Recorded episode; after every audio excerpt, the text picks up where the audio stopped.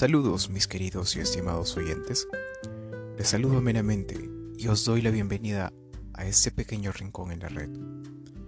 Ven, siéntate junto al fuego, toma un poco de chocolate caliente y nuevamente sé bienvenido a Historias Cautivas. En esta oportunidad daremos por finalizada la historia de aquel ser que, sin querer, pudo haber gozado de la mejor de las existencias pero que se resignó meramente a ver el día a día pasar y viviendo con el pesar de la más triste y melancólica soledad.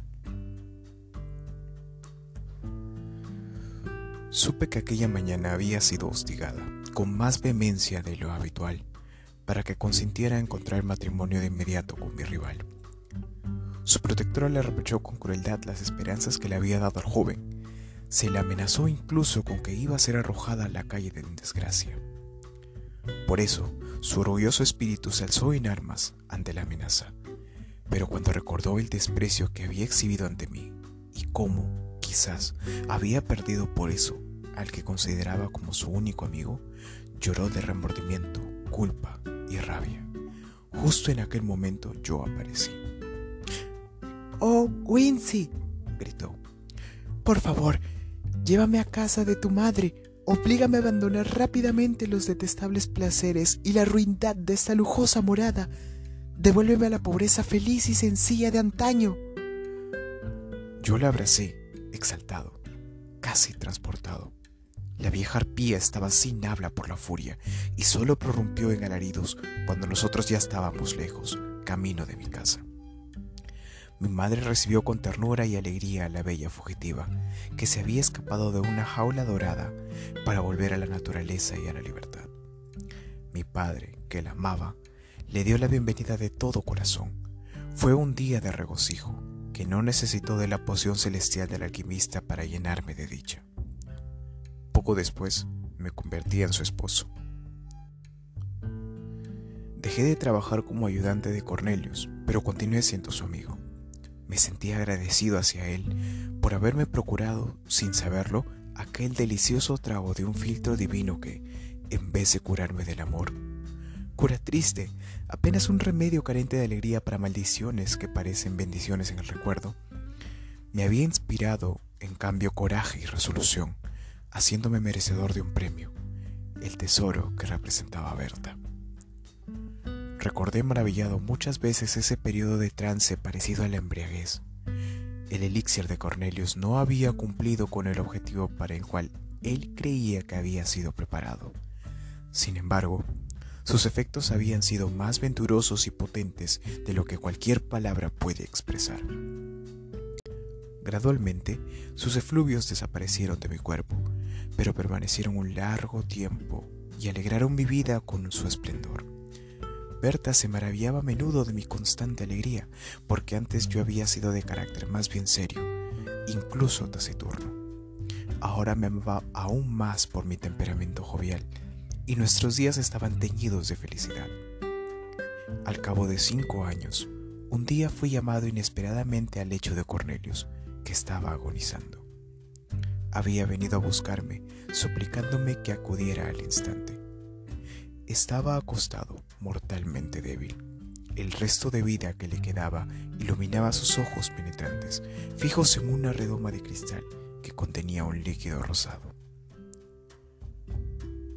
Mira la validad de los anhelos humanos, dijo con una voz quebrada que parecía nacer de sus entrañas.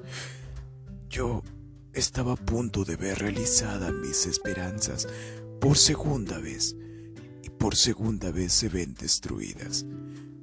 Mira esa redoma. Hace cinco años preparé también la misma pócima, con un éxito idéntico. Igual que ahora, mis labios sedientos esperaban saborear el elixir inmortal. Tú me lo quitaste. Ahora ya es demasiado tarde. Hablaba con dificultad y se dejó caer sobre la almohada. Le dije, mi maestro, ¿cómo puede una cura destinada a enfermedades del amor devolverle vuestra vida? Revoloteó en su rostro una sonrisa, mientras yo escuchaba con sumo interés su respuesta que era ya casi inaudible. no era lo que tú crees. Se trataba de una poción para el amor y para todas las otras cosas. Era un elixir de la inmortalidad. Ah, si yo pudiera beberlo ahora, viviría eternamente. Una luz dorada brotó del fluido y una fragancia que yo recordaba muy bien se expandió por los aires. Débil como estaba, Cornelio se incorporó y la fuerza pareció retornar a él. Llevaba su mano hacia adelante. En ese momento, una fuerte explosión me sobresaltó. Brotó del elixir un rayo de fuego y el recipiente de cristal que lo contenía quedó reducido a átomos. Miré hacia el filósofo. Se había derrumbado hacia atrás. Tenía los ojos vidriosos y su rostro estaba rígido. Había muerto. Sin embargo, yo vivía e iba a vivir eternamente. Eso había dicho el pobre alquimista, y durante unos días creí en sus palabras. Evoqué aquella famosa intoxicación. Medité sobre los cambios que había percibido en mí aquel día. El cuerpo estaba ligero y elástico. El alma parecía inusualmente dotada de un vigor luminoso. Me miré en un espejo y no registré ningún cambio en mis rasgos al cabo de los cinco años transcurridos. Recordé el color brillante y el exquisito olor de aquel delicioso brebaje, ese don incalculablemente valioso que era capaz de suministrar, pues entonces yo era inmortal. Unos días después me reía de mi credulidad. Ese proverbio de que nadie es profeta en su tierra era acertado con respecto a mí y a mi difunto maestro. Yo lo había apreciado como hombre y aún lo admiraba como sabio, pero me daba risa la idea de que Cornelius hubiera podido, como se murmuraba, dominar los poderes de las tinieblas. Me daban gracia los temores supersticiosos con los que había sido mirado por la gente del pueblo. Era cierto que se había comportado como un filósofo juicioso, pero no había tenido relación ni firmado pactos con ningún espíritu maligno excepto con aquellos revestidos de carne y hueso. La ciencia que ejercía era simplemente humana, y la ciencia humana, me convencí muy pronto, nunca dominaría las leyes de la naturaleza hasta el punto de lograr mantener aprisionada eternamente el alma dentro de un cuerpo mortal. Cornelius había obtenido una poción que estimulaba, refrescaba y alivianaba el alma, mucho más embriagador que el vino, mucho más dulce y fragante que cualquier fruta. Tal vez tuviera poderes medicinales, daba liviandad al corazón y energía a los miembros, pero sus efectos iban desapareciendo. Ya debían de haber disminuido de mi organismo. Yo era solo un hombre afortunado que había bebido un sorbo de salud y energía, y quizá también de larga vida, gracias a mi maestro. Pero mi buena suerte no era más que eso, y terminaba ahí. No era lo mismo longevidad que inmortalidad. Seguí creyendo eso durante años. Sin embargo, en ciertas ocasiones, un pensamiento atravesaba furtivamente por mi cabeza. ¿Se habría equivocado el alquimista? Sin embargo, mi convicción habitual era que yo iba a seguir la suerte natural de todos los hijos de Adán y moriría a mi debido tiempo un poco más tarde quizá, pero siempre a una edad normal. Era innegable, aún así, que mantenía un aspecto juvenil insólito. Mi propia vanidad me daba risa, ya que consultaba el espejo a menudo. En vano lo consultaba. Ni una arruga surcaba mi frente. Mis mejillas, mis ojos, toda mi persona seguían tan lozanas como a los 20 años. Eso me hacía sentir preocupado miraba la belleza ya un tanto marchita de Berta. Yo parecía su hijo. Nuestros vecinos comenzaron poco a poco a notar eso y a hacer observaciones al respecto. Finalmente, supe que habían dado en llamarme el discípulo embrujado. Mi propia Berta comenzó a mostrarse nerviosa. Se volvió irritable y celosa, y al poco tiempo empezó a acribillarme a preguntas. No teníamos hijos, éramos totalmente el uno para el otro. Aunque, al ir haciéndose más vieja, su espíritu antes tan fresco y vivaz se volvió un poco propenso al mal genio. Su hermosura disminuyó un tanto, pero yo la seguía amando con todo mi corazón, como aquella muchachita a la que había idolatrado. Era la esposa que yo siempre había anhelado tener, la que había conseguido con un amor tan constante y perfecto. Finalmente, nuestra situación se hizo intolerable. Berta tenía 50 años, yo 20. Yo había adoptado en cierta medida no sin algo de vergüenza, las costumbres de la gente de una edad más avanzada. Ya no me mezclaba en el baile entre los jóvenes, pero mi corazón saltaba con ellos mientras reprimía el impulso de mis pies. Empecé a tener mala reputación entre los viejos. Las cosas fueron deteriorándose. Éramos enviados, evitados por todos. Dijeron de nosotros, de mí al menos, que habíamos hecho un pacto diabólico con alguno de los supuestos amigos de mi anterior maestro. La pobre Berta era objeto de piedad, pero la esquivaban. A mí me miraban con horror y odio. Me aborrecían. ¿Y nosotros qué podíamos hacer? Permanecer sentados junto al fuego, siempre solos. Además, nos azotaba la pobreza, ya que nadie quería los productos de mi granja estaba obligado a viajar 20 millas hasta algún lugar donde no fuera conocido para vender mis cosechas. Habíamos ahorrado algo para los días difíciles y esos días habían llegado. Pasábamos horas sentados solos junto al fuego, el joven de viejo corazón y su envejecida esposa. De nuevo, Berta insistió en conocer la verdad. Juntó todo lo que había oído y agregó observaciones de su cosecha. Me conminó a que le revelara el hechizo. Dijo que me quedarían mejor unas sienes plateadas que el color castaño de mi pelo. Hizo discursos acerca de la reverencia y el respeto que proporcionaba a la edad, y que eso era preferible a las distraídas miradas que se le dirigían a los niños. ¿O me creía yo que los despreciables dones de la juventud y la buena apariencia superaban la desgracia, el odio y el desprecio que despertábamos en la gente? No al final sería quemado como traficante en artes negras, mientras que ella, a quien ni siquiera me había dignado comunicarle ni una mínima parte de mi buena fortuna, sería lapidada como mi cómplice. Al final, insinuó que yo debía compartir mi secreto con ella y otorgarle los mismos beneficios de los que yo gozaba, o se vería obligada a denunciarme. Luego prorrumpió en llanto. Me sentí tan acorralado que me pareció que lo mejor era decirle la verdad. Se la revelé tan tiernamente como pude. Le hablé tan solo de una muy larga vida, no de inmortalidad, una teoría que, de hecho, coincidía mejor con mis propias ideas. Luego me levanté y dije, y ahora, mi querida Berta, ¿denunciarás al amante de tu juventud? No lo harás, lo sé pero es demasiado duro, mi pobre esposa, que tengas que sufrir a causa de mi asiaga suerte y de las detestables artes de Cornelius. Me marcharé. Tienes buena salud y amigos que van a protegerte en mi ausencia. Sí, me iré. Ya que parezco joven y soy fuerte, puedo trabajar y ganarme el pan entre desconocidos, sin que nadie sepa ni murmure nada de mí. Te amé cuando eras joven. Dios es testigo de que no te abandonaré en tu vejez, pero tu seguridad y tu felicidad requieren que ahora haga esto. Tomé mi gorra y me dirigí hacia la puerta. En un momento, los brazos de Berta rodeaban mi cuello. Sus labios se apretaban contra los míos.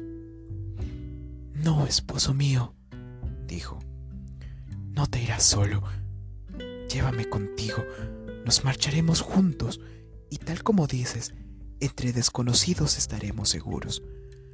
No soy tan vieja todavía como para avergonzarte, mi Wincy. Creo que el encantamiento desaparecerá pronto. Y, si Dios quiere, empezarás a parecer más viejo, como corresponde. No quiero que me abandones. La abracé con todo corazón. No lo haré, Berta mía, pero creo que por tu bien no debería haberlo pensado siquiera.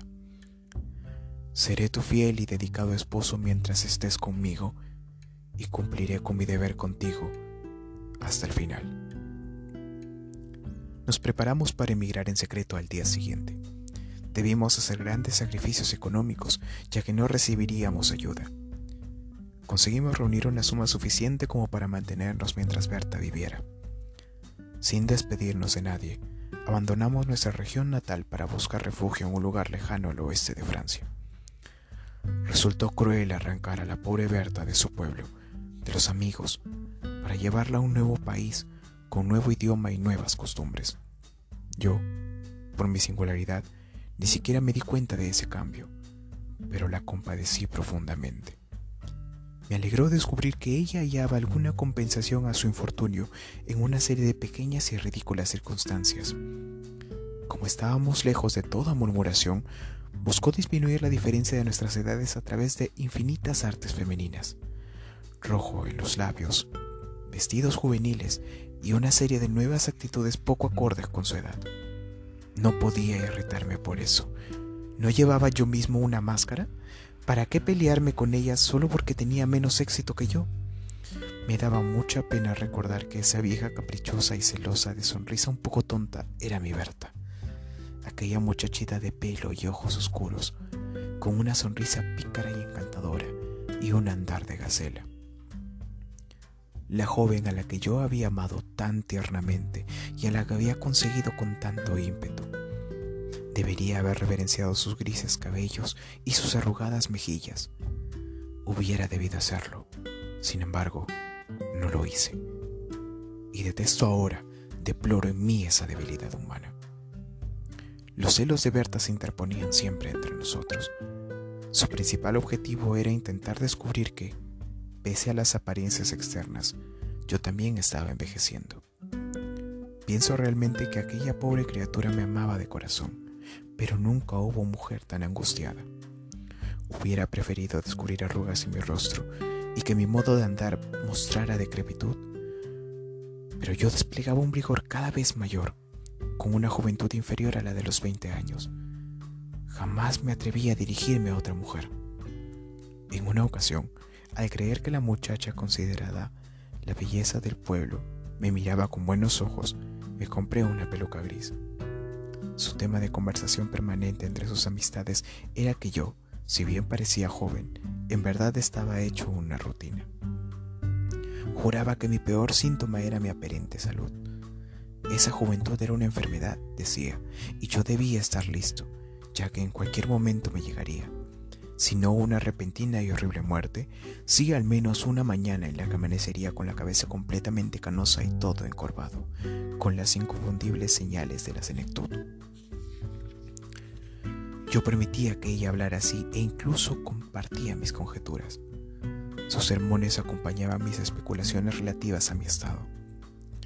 Sin embargo, experimentaba un enorme y doloroso interés en escuchar todas las tonterías que su sagaz ingenio y su alterada imaginación podían urdir respecto a nuestra situación. ¿Para qué abundar en todos estos detalles? Así vivimos durante largos años. Berta quedó postrada, paralítica. La cuidé como una madre cuidaría a un hijo. Se volvió cada vez más irritable y ella todavía seguía insistiendo lo mismo en cuánto tiempo iba yo a sobrevivirla.